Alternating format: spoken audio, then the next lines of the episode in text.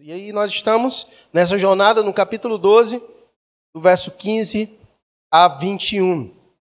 Uma das vantagens de você fazer esse tipo de exposição é porque a gente consegue pegar todas as informações do contexto que é muito preciosa.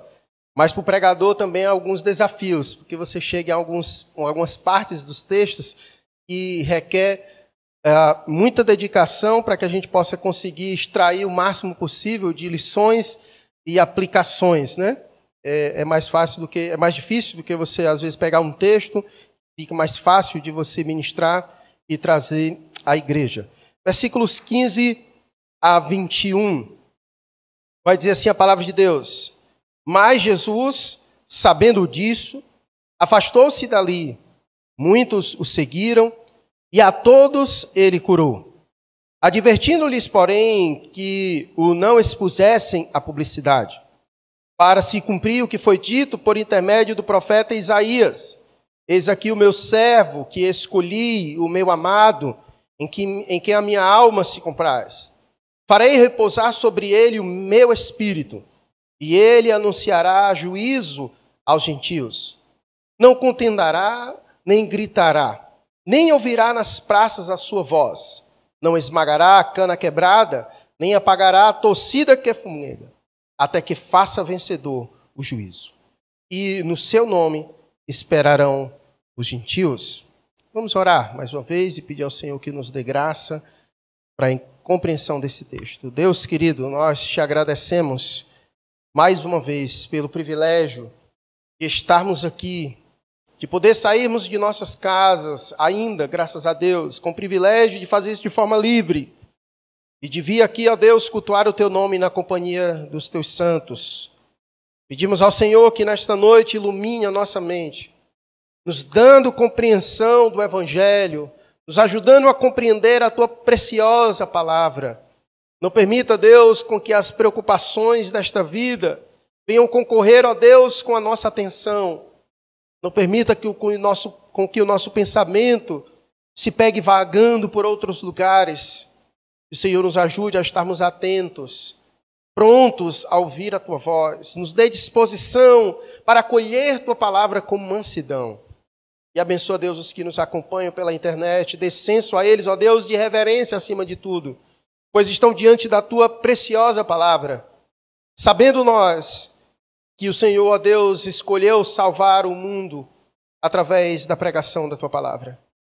E assim, Deus, que nós oramos agradecidos no nome de Jesus. Amém. Quero lembrar os irmãos do versículo anterior, para que nós possamos compreender a continuação dessa narrativa. O versículo anterior diz: versículo 14. Retirando-se, porém, os fariseus, conspiravam contra ele sobre como lhe tirariam a vida. Então, o contexto é este: conspiração. Nós vimos no sermão passado os motivos e as razões pelas quais levaram os fariseus, neste momento, a conspirar em como eles iriam tirar a vida de Jesus.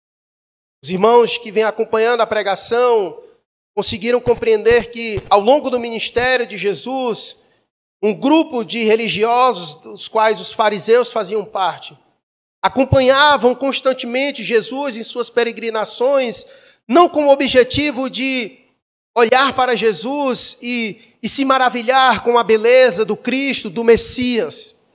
Mas era um grupo que acompanhava o Cristo não porque tinha necessidade de ouvir a Cristo, porque reconhecia valor nos ensinos de Cristo, porque conseguia compreender que sem Cristo não conseguiam chegar ao Pai. Na verdade, havia um grupo que acompanhava Cristo para o criticar duramente. E nós vimos que desde que Jesus iniciou seu ministério, por onde Jesus passa, um grupo articulado vai acompanhando Jesus para encontrar em Jesus alguma coisa para acusá-lo. E nós já vimos até o presente momento que eles teceram diversas acusações contra Jesus. Chamaram Jesus, inclusive, daquele que caminhava lado a lado com Beuzebu, com o maligno. Aquele que fazia as coisas, mas só o fazia por causa de Satanás. Ou seja, eles acabaram associando aquele que é a luz do mundo a próprias trevas. Esse aí não é luz coisa alguma, esse aí é das trevas. O que ele faz, na verdade, tem cara de luz, mas é de trevas, porque na verdade esse anda com Beuzebu. E em diversos momentos desceram das maiores críticas a Jesus. Até o ponto em que nós vimos que Jesus ele cura uma pessoa no dia de sábado, e aquilo foi suficiente para os líderes religiosos, em especial os fariseus, agora chegou, agora é o momento. Nós agora não vamos mais ficar nesse negócio de acompanhar e tecer críticas contra ele, não. Nós vamos agora planejar. Vamos aqui organizar como é que, na verdade, nós vamos é matar esse homem. Porque não dá mais para aguentar olhar para ele, não dá mais para acompanhar ele, ver o que ele tem feito. Nós vamos agora matá-lo. E a razão pela qual eles, nesse momento, desejaram matar Jesus passa longe de ser por causa das acusações que eles teceram contra Jesus. Porque, como nós vimos, Jesus, em momento algum, Jesus transgrediu a lei de Deus. Pelo contrário, nós vimos que Jesus não veio para abolir e nem transgredir a lei de Deus. Na verdade, Jesus veio para fazer o quê? Cumprir a lei de Deus. Em momento algum, Jesus transgrediu a lei. Pelo contrário, Jesus cumpriu a lei. Portanto, a fúria desses homens não era porque eles viram, encontraram pecados em Jesus. A fúria desses homens não, não foi por outra razão a não ser que eles não conseguiram encontrar algo de fato e concreto para acusar a Cristo. Sabe por quê? Porque Cristo é o Deus em pessoa. Nele não há imperfeições. Nele não há pecado, como diz o autor de Hebreus. Como nós cantamos aqui, Santo, Santo é Jesus. A fúria deles contra Cristo era por não conseguir encontrar algo para acusá-lo, para condená-lo. Quanto mais eles olhavam para Jesus, aí é que aumentava a sua fúria, porque a perfeição do Cristo incomodava o mundo. Mas mais do que isso, a luz de Cristo incomodava todos aqueles que estavam à sua volta. E por uma razão. Hoje, quando no início do culto, nós lemos o texto de João, eu não sei se todos já estavam aqui, mas vamos voltar lá, só para você ver o porquê que eles perseguiram Jesus. João capítulo 3.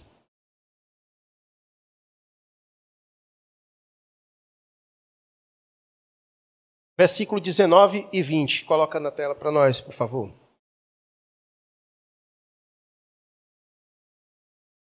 Você pode acompanhar aqui pela tela, se você desejar.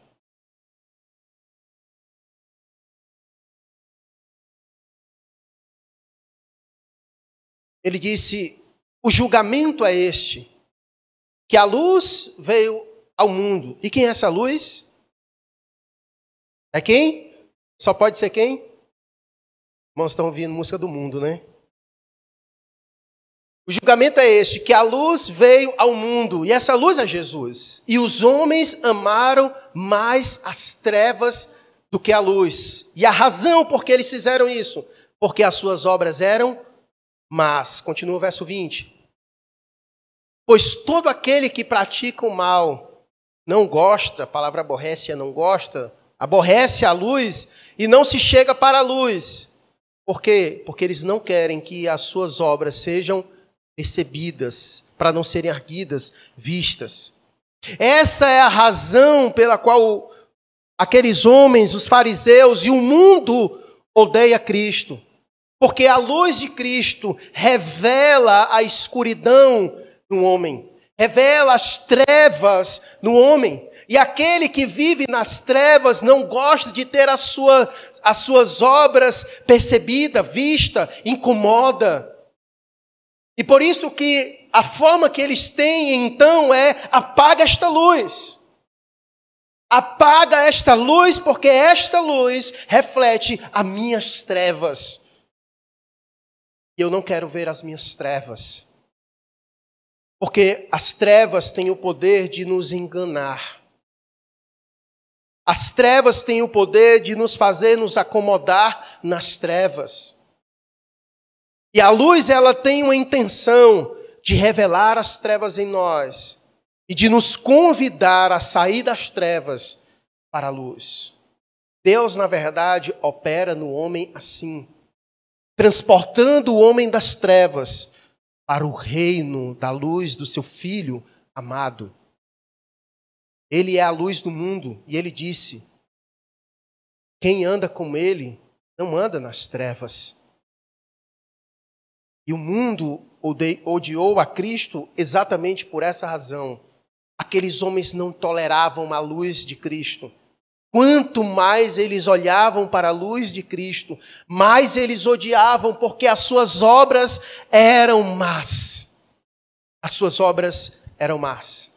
Essa é a razão, irmãos, pela qual o mundo odeia a Cristo. Não se iluda.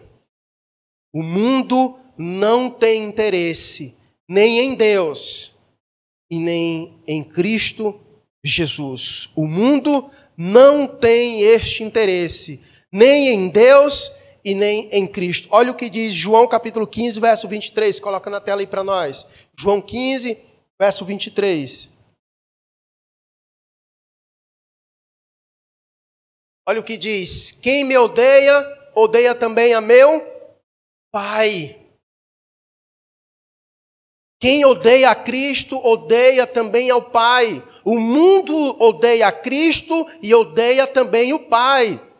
Mas a Bíblia vai mais além. Se o mundo odeia a Cristo, se o mundo odeia o Pai, ele também odeia nós. Olha o que diz a palavra de Deus em João 15, 18. Aí mesmo, no capítulo 15, só o versículo 18. Se o mundo vos odeia, sabei que primeiro do que a vós outros me odiou a mim. A razão pela qual o mundo odeia a igreja é por causa que eles odeiam a Cristo, eles odeiam o Pai. Tudo que está associado a Deus, vinculado a Deus, é objeto de ódio do mundo. Tanto é que os textos escatológicos, quando vão falar sobre o anticristo, vai dizer exatamente isso, que ele vai se levantar tudo que se chama Deus. Ele vai se levantar contra.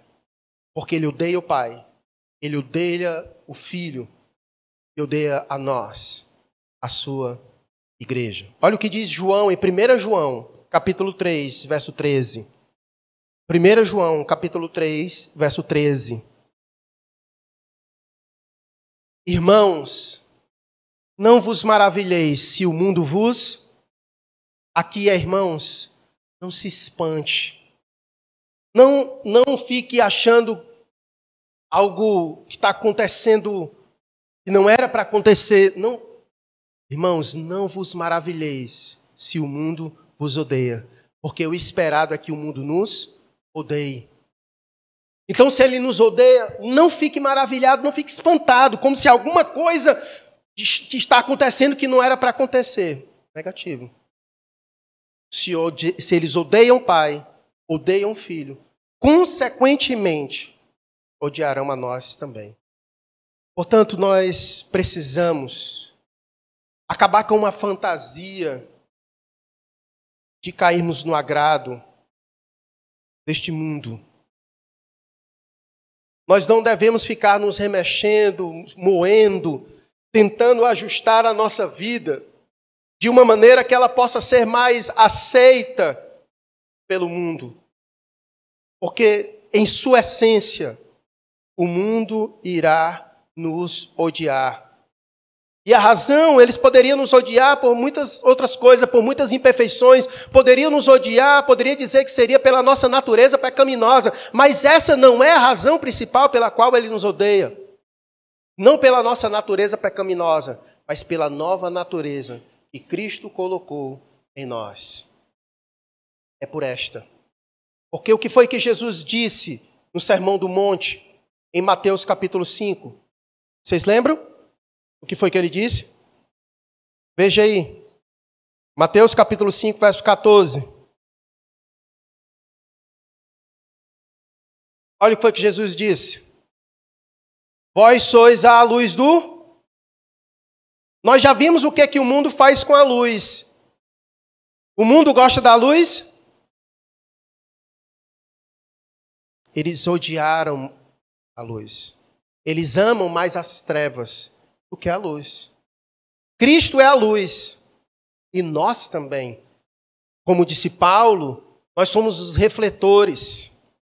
Nós somos como a lua que reflete a luz do sol, porque Cristo é o nosso sol, Ele é a fonte da luz.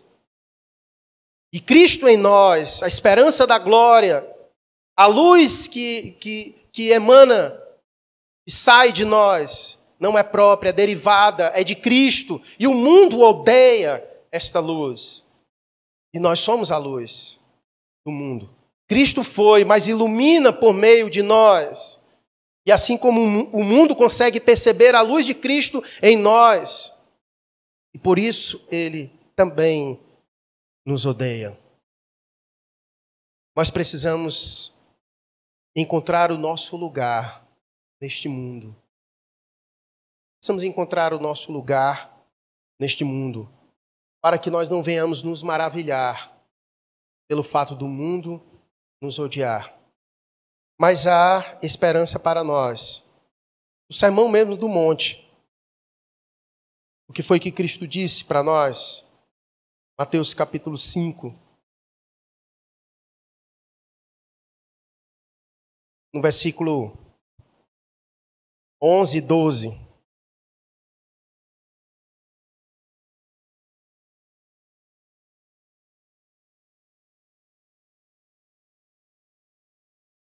Jesus disse: Bem-aventurados sois quando por minha causa vos injuriarem e vos perseguirem, e mentindo disserem todo mal contra vós.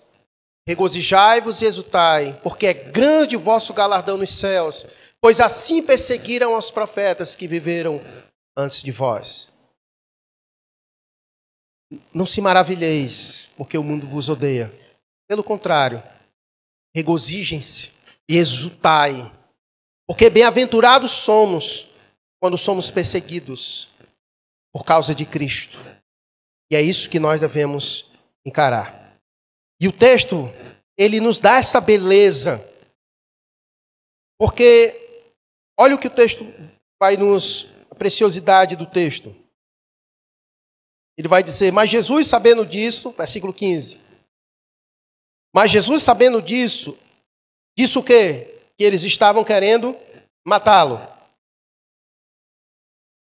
Ele afastou-se dali. Muitos seguiram e a todos ele curou. Advertiram-lhes, porém, que não expusesse a publicidade, para se cumprir o que fora dito por intermédio do profeta Isaías. Isaías, eis aqui o meu servo, que escolhi, o meu amado. Então perceba, o mundo odeia Cristo, mas Deus ama a Cristo. Perceba o contraste. O objeto de ódio do mundo é o objeto do amor de Deus. Perceba o contraste. O mundo odeia Cristo, mas o Pai ama o Filho. E que isso sirva de lições para nós. O mundo também nos odeia, como Jesus disse. Mas a igreja é amada pelo, pelo Pai. A igreja é amada pelo Pai, é a noiva de Cristo. É amada por Ele. É amada por Ele. Podemos ser odiados pelo mundo, mas temos o amor de Deus, e isso importa. E isso importa e tem valor. Antes sermos amados por Deus e odiados pelo mundo, do que amados pelo mundo e odiados por Deus. Muito mais vale sermos amados por Deus e odiados pelo mundo, do que amados pelo mundo e odiados por Deus. Fica claro que os valores do mundo são diferentes dos de Deus. Para você ser amado pelo mundo, você tem que vestir a bandeira do mundo. E para isso você tem que abrir mão dos seus princípios e valores. E é por isso que Deus vai nos orientar constantemente sobre isso. Cuidado. Cuidado para querer ser amigo do mundo, porque tornar-se amigo do mundo é tornar-se inimigo de Deus. Olha o que diz Tiago, capítulo 4, verso 4. Infiéis, não compreendeis que a amizade do mundo é inimiga de Deus? Aquele, pois, que quiser ser amigo do mundo, constitui-se inimigo de Deus. Não há união. Como disse Paulo, falando sobre o jugo desigual, que união há entre a luz e as trevas. Se Deus é luz e o mundo está nas trevas, não existe união entre luz e trevas. Por isso que o mundo odeia a luz, porque são incompatíveis em sua própria essência, um exclui o outro. Quando a luz chega, dissipa-se as trevas. Dissipa-se as trevas. Olha o que disse João em 1 João, capítulo 2, verso 15 e 16.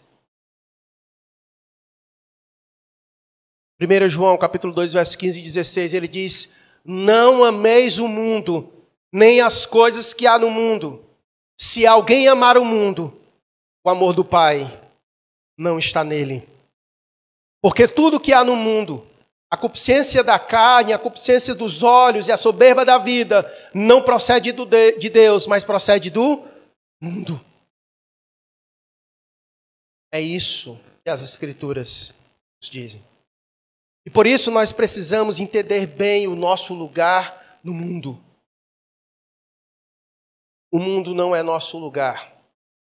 O mundo não é nosso lugar. O mundo é hostil. O mundo é contra Deus. Por isso nós não podemos abraçar os princípios, as ideologias, a visão do mundo. É o que Paulo vai dizer em Romanos. Irmãos, não vos conformeis a este século, a este mundo. A este mundo mas transformai-vos pela renovação que há em vossa mente. Em vossa mente. Somos chamados, irmãos, a cumprir a nossa missão, não a sermos adorados e aclamados pelo mundo. Isso não é o papel da igreja. Não fomos chamados para ser bem vistos pela igreja, pelo mundo. Fomos chamados para ser testemunhas fiéis do Senhor. E para ser testemunha fiel de Cristo nesse mundo haverá um preço. Estamos dispostos a pagar um preço? A história da igreja vai mostrar que o preço de ser fiel é muitas vezes pagar com a própria vida. Nós acabamos de, de ver os relatos Capítulo anterior, nós vimos o que foi que aconteceu com João Batista, testemunha fiel de Deus. O que foi aconteceu com ele? Teve sua cabeça. Cristo é a luz do mundo. O que aconteceu com ele? Os apóstolos, que aconteceram com ele? Só uma maneira de você ficar deitado na rede tomando água de coco, se você não for luz. Trevas com trevas dá certo. Mas trevas com luz não dá certo. É igual torcedor do Ceará e Fortaleza. Não dá certo. É julgo desigual. Portanto, procure alguém que torce pelo seu mesmo time. Já vi casais se separando, hein?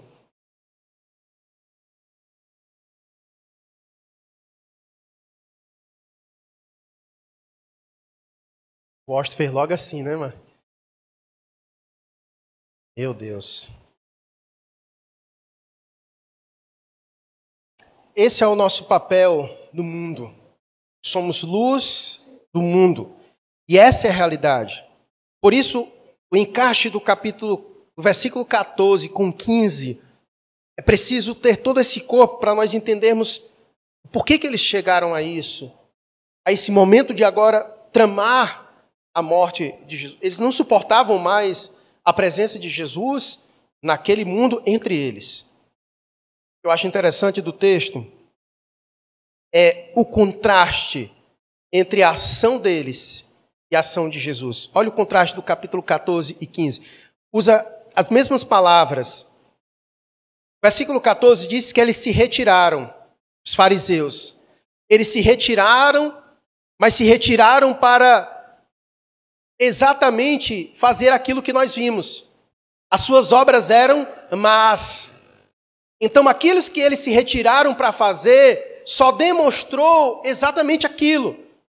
Eles odiaram a luz porque as suas obras eram más. E eles se retiraram para fazer exatamente o quê? Conspirar para matar Jesus. Mas veja o contraste. Mas Jesus, sabendo disso, se retirou também, afastou-se. Mas ele afastou-se para fazer o quê?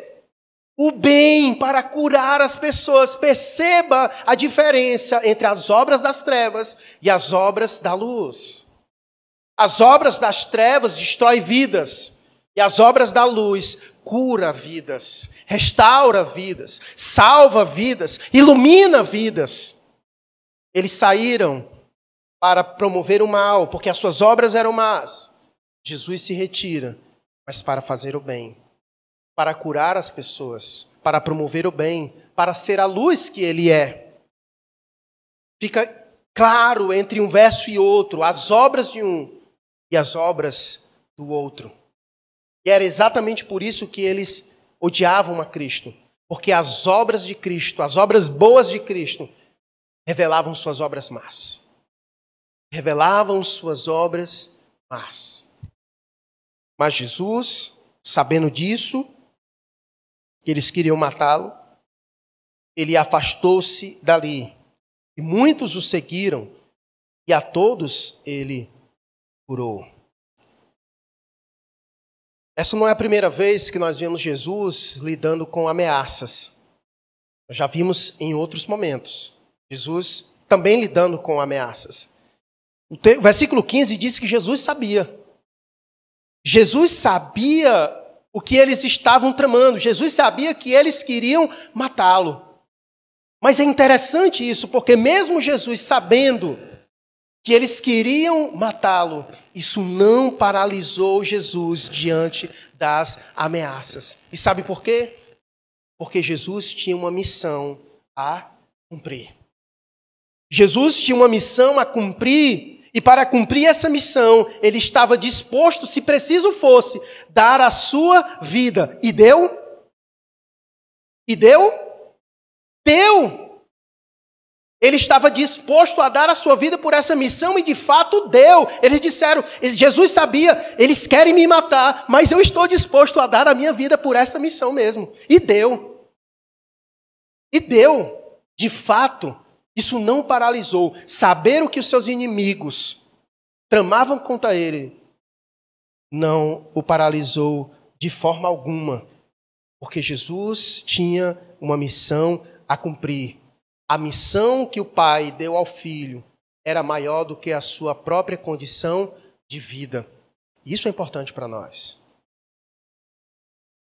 Porque a missão que o pai deu ao filho, ele também deu a nós. Ele também deu a nós para continuarmos esta missão.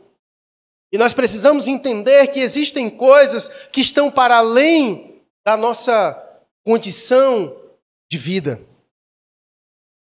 Nós não devemos simplesmente buscar cumprir a missão de Deus em nossa vida somente quando ela for favorável. Porque haverá momentos em que não será favorável cumprir a missão de Deus em nossa vida. Em muitos momentos, é, requererá de nós sacrifícios, requererá de nós, em muitos momentos, perdas, e nós precisamos estar dispostos a isso. Estude a história da igreja para você ver como cumprir a missão de Deus muitas vezes querer a vida de muitos e muitos homens. Nós precisamos tirar da nossa mente a ideia de que o Senhor só vai nos dar, dar, dar, dar, e o nosso papel é só receber, receber, receber. Não ouvistes que é melhor dar do que receber? Por que então só gostaste de receber? Então haverá diversos momentos em que nós teremos que ter disposição para isso. Cumprir a missão de Deus, em muitos momentos, vai requerer de nós a nossa própria vida envolvida nisso. Mas às vezes nós não estamos dispostos a querer dar nada. Muitas vezes nós fazemos caso da missão de Deus como se Deus só tivesse atribuído a sua missão a uns e a outros. Mas a missão que o Senhor deu à sua igreja, Ele deu a toda a ela. E pesa sobre nós a responsabilidade de sermos participantes no cumprimento da missão de Deus. Mas, ao mesmo tempo, precisamos enxergar isso como um privilégio. Privilégio de sermos participantes. E Cristo entendia isso perfeitamente. Por isso, as ameaças que chegaram até ele não foram suficientes para lhe paralisar. Jesus segue adiante. Ele estava disposto a dar a vida para cumprir a sua missão, mesmo sabendo da conspiração dos seus inimigos. Algo interessante, no versículo 16, depois que Jesus curou aqueles que estavam lhe seguindo, é dito assim: advertiram-lhes, porém, que eu não expusessem a publicidade. Essa não é a primeira vez que Jesus diz isso. Diversas vezes Jesus já havia dito isso. E a razão pela qual Jesus disse isso é porque Jesus tinha uma missão a cumprir. E Jesus sabia que quanto mais aumentasse a sua publicidade, maiores dificuldades ele teria para cumprir a sua missão. Ainda muito caminho ele tinha a percorrer. E a publicidade fazia com que as pessoas cercassem Jesus e impedissem Jesus de prosseguir. E aqui também é uma lição preciosa para nós em nossos dias.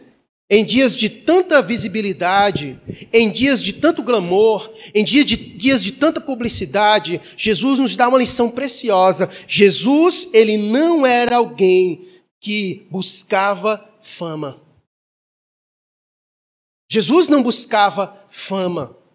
Muito diferente do que nós vimos hoje. E, e grande parte nós somos responsáveis. Porque nós temos uma síndrome de adorar homens. E a grande popularidade que muitos homens têm, a culpa é nossa. De ficar babando, de ficar aquela coisinha. Nós precisamos parar com isso. Homens gostam de publicidade, homens gostam de ser visto, homens gostam de aplausos, homens gostam de estar mostrando o que estão fazendo. Não contribua com isso, não. É a pessoa que não pode pregar em um lugar nenhum, que está batendo falta registrando. Para que isso, meu irmão? Tu quer mostrar para quem que tu faz as coisas? Serve a Deus. Serve a Deus. Não precisa tu estar tá mostrando para ninguém, não. Tudo que vai fazer tem que postar nas redes sociais. Para com isso. E meu conselho para você é: não curta. Não curta. Não incentive a pessoa a viver nisso. Porque o que ela quer é exatamente isso, a curtida seu ibope. Fuja disso. O reino de Deus não é assim. O mestre, que é o mestre, não buscava publicidade. Ele fazia as coisas e ia, não conte para ninguém, não, viu? Mas hoje parece que só tem validade se a gente publicar. Porque se a gente publicar, não tem validade. É que nem a vacina, só funciona se você botar no Stories. E você tomou. Aí é que ela funciona. Porque se não botar, ela não funciona. E ainda tem que botar, fora Bozo. Aí ela é perfeita. Mas se não botar, não funciona não. Pra que isso, meu irmão? Toma a tua vacina, rapaz. Jesus não buscava publicidade. O reino de Deus não é dessas coisas. Jesus já nos ensinou quem ele é. Nós vimos isso no versículo 29 do capítulo 11. Nós vimos no versículo 29 do capítulo 11 o que foi que Jesus disse. Ele disse: Tomai sobre vós o meu jugo e aprendei de mim, que sou manso e humilde. Eu sou manso e humilde, aprendei de mim. Ele já disse isso para os seus discípulos. Fuja disso. Isso é muito tentador. As redes sociais são muito é, é um objeto de muita tentação. Porque o homem, ele tem essa síndrome de narciso. O homem deseja ser adorado, ainda que seja por si mesmo, quanto mais pelos outros. E nós precisamos nos livrar disso. E uma forma de livrar-se disso é não posta. Porque quando tu postas, tu postas com que intenção? Guarda teu coração. Aprende a fazer o que Jesus ensinou. Quando a tua mão direita fizer, tu esconde a outra.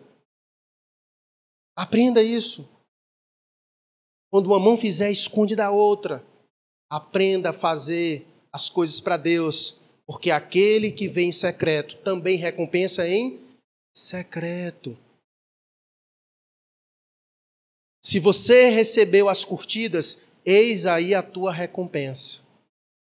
Eis aí a tua recompensa. O que tu procurou.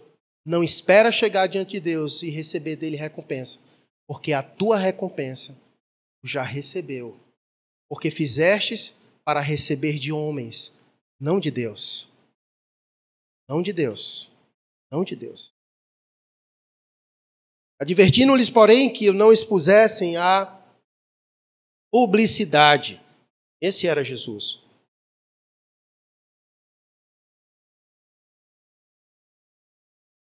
Jesus não buscava fama, mas ele veio cumprir a sua missão.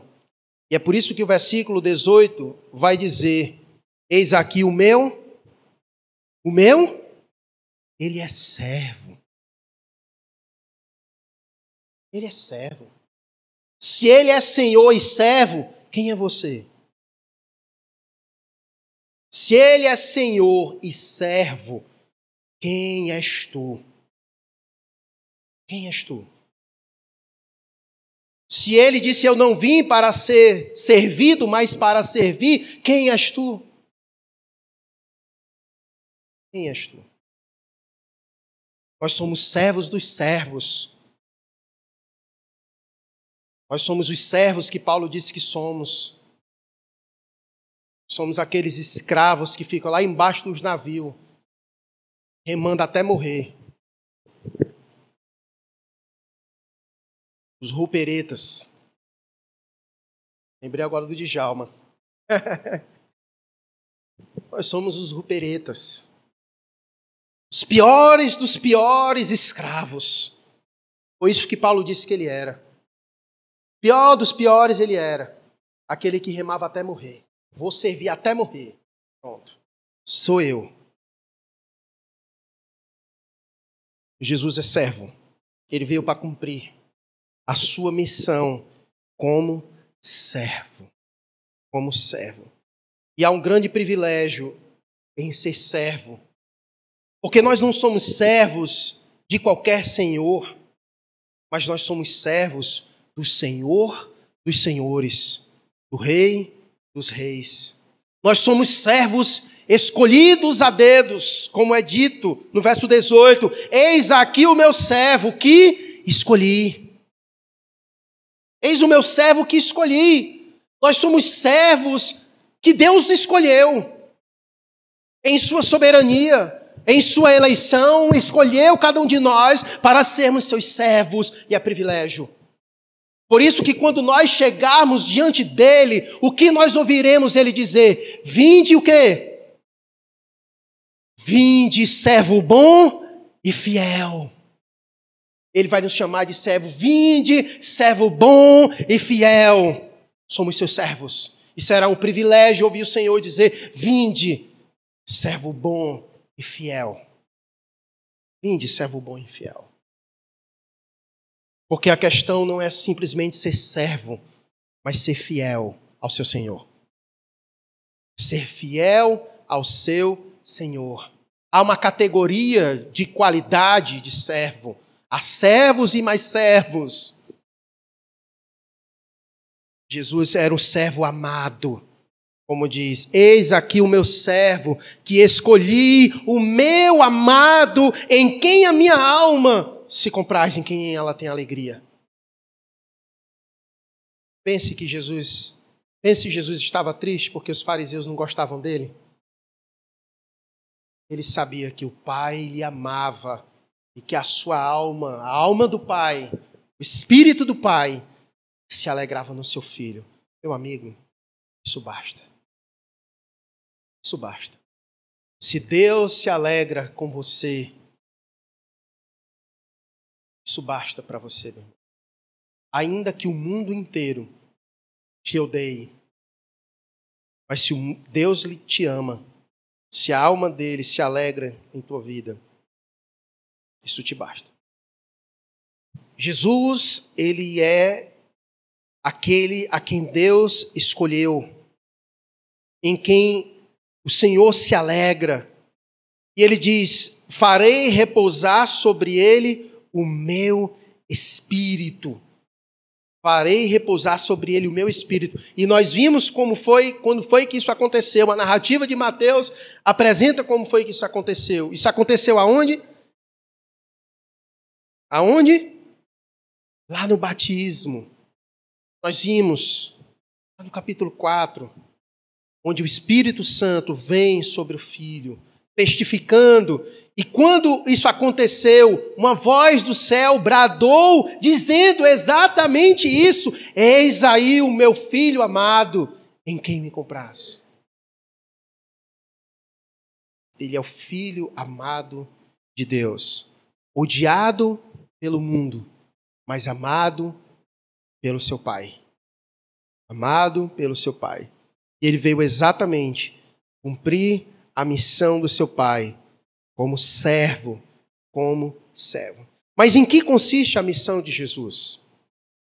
Em que consiste a missão desse servo, esse amado do seu Pai, que não se paralisava diante das, das conspirações, porque ele tinha uma missão adiante dele.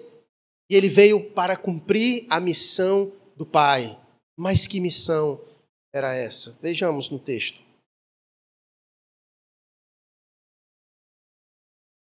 Versículo 18. A primeira. Eis aqui o meu servo que escolhi, o meu amado, em quem a minha alma se compraz.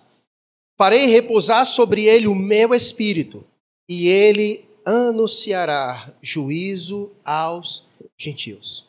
Então, a primeira missão de Jesus para cumprir a missão do Pai é anunciar juízo aos gentios. A presença de Jesus aqui já é exatamente isso. Um anúncio do juízo de Deus aos gentios. Por isso que a mensagem de Jesus sempre foi a mesma. Qual era a mensagem de Jesus mesmo, hein? Ele ia pelos cantos dizendo o que mesmo? Arrependei-vos. Arrependei-vos. E ele disse inúmeros, inúmeras vezes que se eles não se arrependessem, seriam cortados como árvores cortadas que não dá fruto, e elas seriam lançadas aonde mesmo? No fogo. Jesus, em inúmeras, inúmeros momentos, nós já vimos Jesus anunciando juízo aos gentios. Jesus anunciando juízo aos gentios. Essa é uma das missões de Jesus. Faz parte da missão de Jesus. Anunciar juízo ao mundo, dizer ao mundo: se arrependam, porque há de chegar um dia em que o Senhor há de julgar o mundo com justiça por meio de um varão, como é descrito em Atos capítulo 17. Deus fará justiça por meio deste varão, Jesus. Deus destinou um dia para julgar o mundo com justiça e fará isso por meio de Jesus. Então Jesus vem para anunciar juízo. Por isso que nos textos anteriores Jesus saiu indo na cidade dizendo: "Ai de ti, Corazim! Ai de ti, Betsaida! Ai de ti, Cafarnaum!" Jesus chamando elas, lançando juízo sobre seus ouvintes, anunciando o juízo de Deus. O juízo de Deus é iminente. O juízo de Deus sobre o mundo iminente. Chegará o dia em que todas as pessoas prestarão contas com o grande juiz. Por isso que o tempo delas se arrependerem é agora. Como ele citou aqui Isaías, nós vamos já para isso. Assim também Isaías diz: olha, o tempo é agora.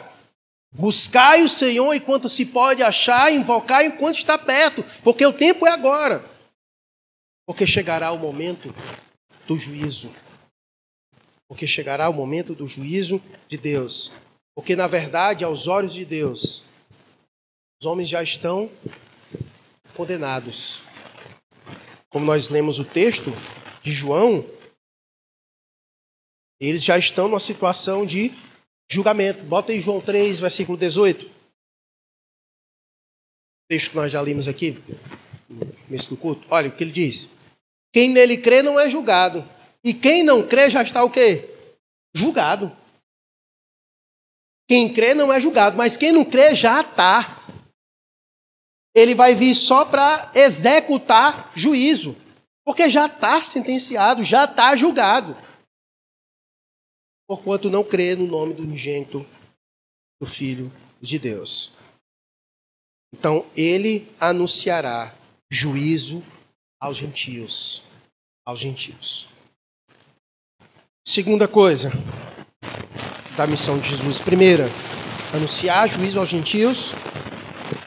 Segunda, versículo 21. E no seu nome esperarão os gentios. Ao mesmo tempo em que Jesus veio para trazer juízo aos gentios, mas ele também veio trazer esperança para os gentios.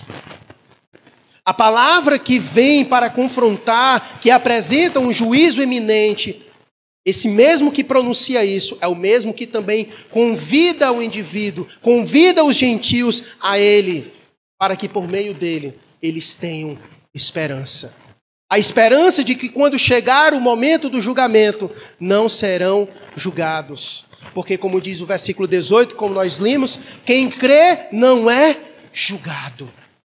Então, na verdade, o Cristo que anuncia juízo aos gentios é o mesmo Cristo que também apresenta esperança. Só há uma esperança para a humanidade. E esta esperança tem um nome. Qual é o nome? Não há outra. Não há outra esperança para a humanidade a não ser no nome de Jesus. Não há salvação nem no céu, nem embaixo da terra, em nenhum outro nome a não ser no nome de Jesus. O Cristo que anuncia juízo aos gentios é o mesmo Cristo que também traz esperança aos gentios. Nós somos a prova disso. Vivíamos debaixo do juízo de Deus. Mas Cristo iluminou o nosso coração, dissipando as trevas. E agora há esperança em nosso coração. A esperança da glória. Cristo em nós. Cristo em nós. Temos uma viva esperança. E aqui não é aquela frase simplesmente motivacional de esperança, mas é uma esperança certa. Não é algo que talvez possa acontecer, mas é algo que de fato vai acontecer. Certo.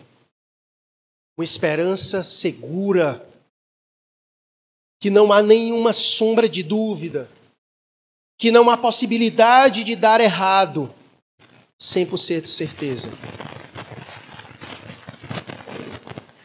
Essa é a esperança que nós temos. Cristo veio para anunciar juízo, mas também trazer esperança. Por isso que diz, e no seu nome, no nome dele, esperarão gentios. Ninguém espera coisa ruim. A gente espera coisas boas. E só espera quem tem esperança. Só espera quem tem esperança. São palavras sinônimas no seu significado. Só espera quem tem esperança. Nós estamos esperando o Senhor e sabemos que isso é coisa boa, é a melhor coisa que nós esperamos. Cristo, em seu nome. Então, Cristo vem trazer, anunciar juízo aos gentios, mas também vem trazer esperança aos gentios. Nós temos essa esperança. E por terceiro, e aqui texto muito consolador, é que a missão de Cristo também é consolar o seu povo. E olha o que diz o texto.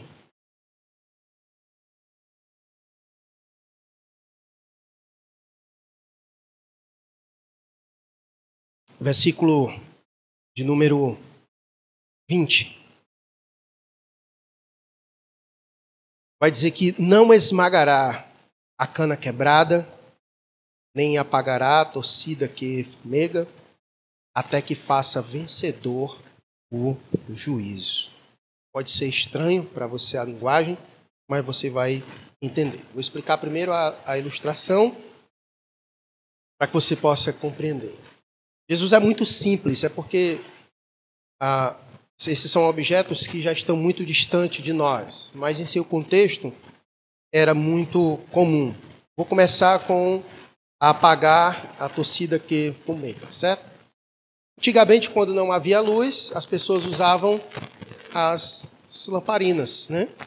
E eu não sei se você se lembra como é que elas eram feitas, mas tinha um, um pavio, pessoa botava no azeite, né? Ali no óleo, botava numa vasilha, e quando o pavio estava se apagando, ele antes de se apagar totalmente, ele ficava saindo a fumaça.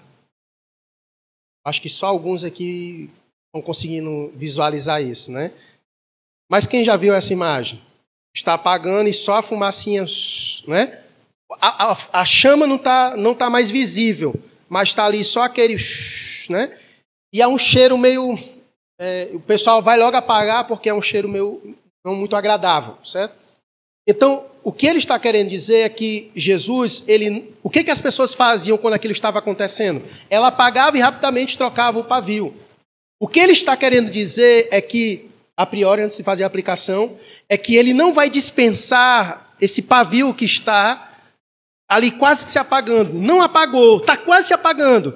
Ele, em vez de jogar fora, de tirar, apagar e tirar fora, ele vai reacender.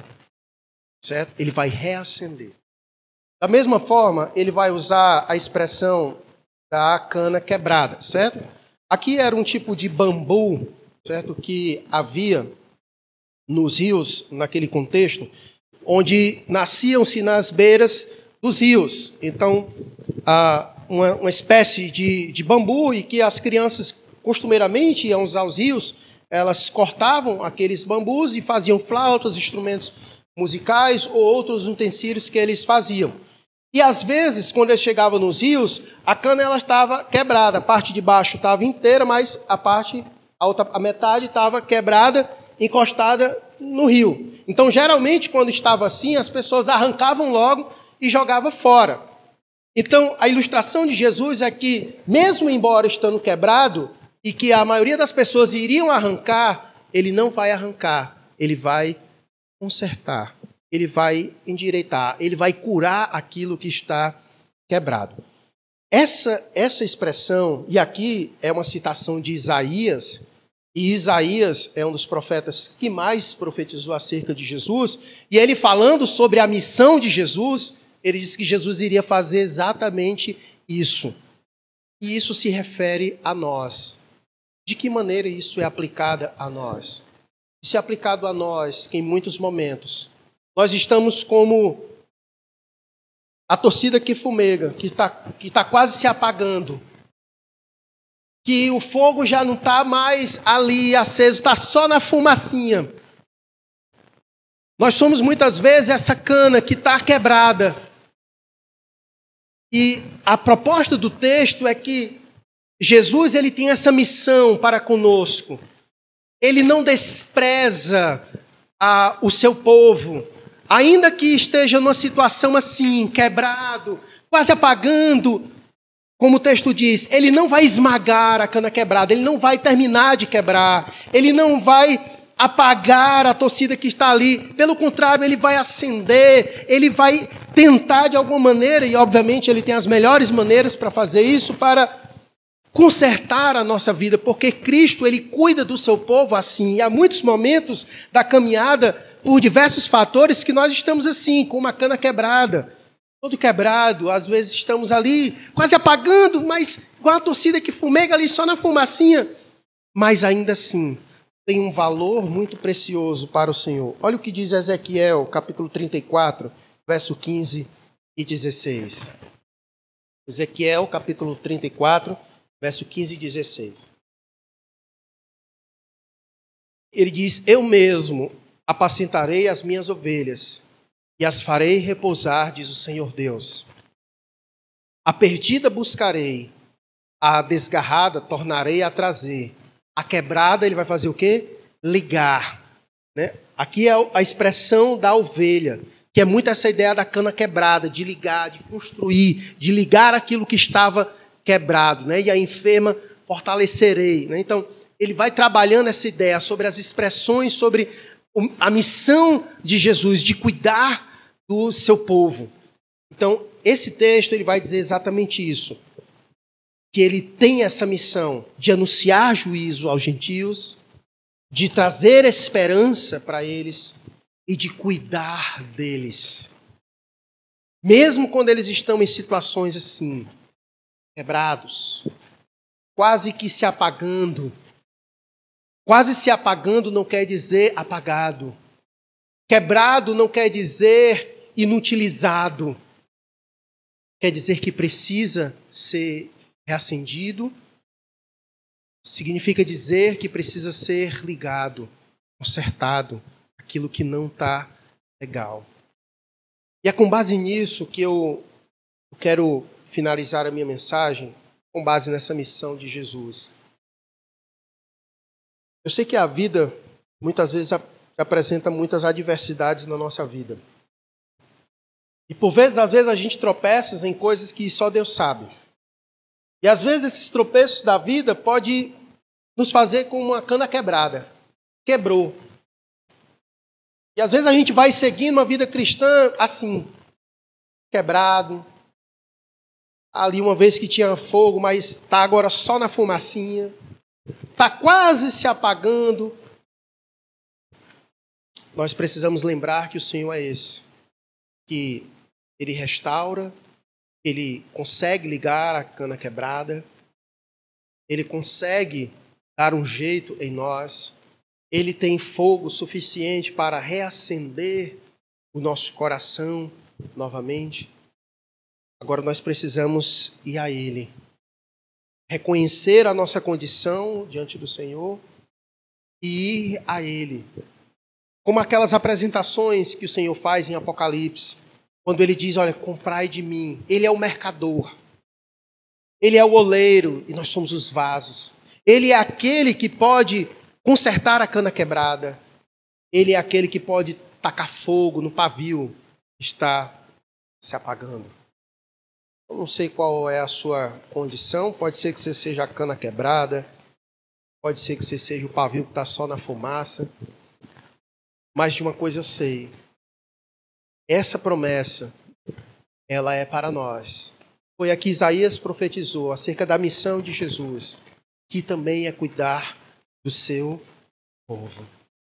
Meu convite para você nessa noite é ir a Ele em oração Pode ser que você esteja quebrado, moído pelas coisas da vida, pelos tropeços.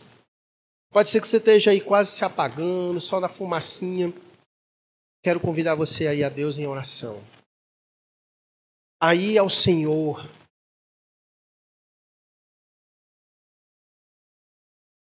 Aquele que pode ligar as partes quebradas. Aquele que pode acender e ela nunca mais apagar como a, sarça ardente, uma chama que não se consome. Porque Ele é o eu sou. Vai Ele em oração.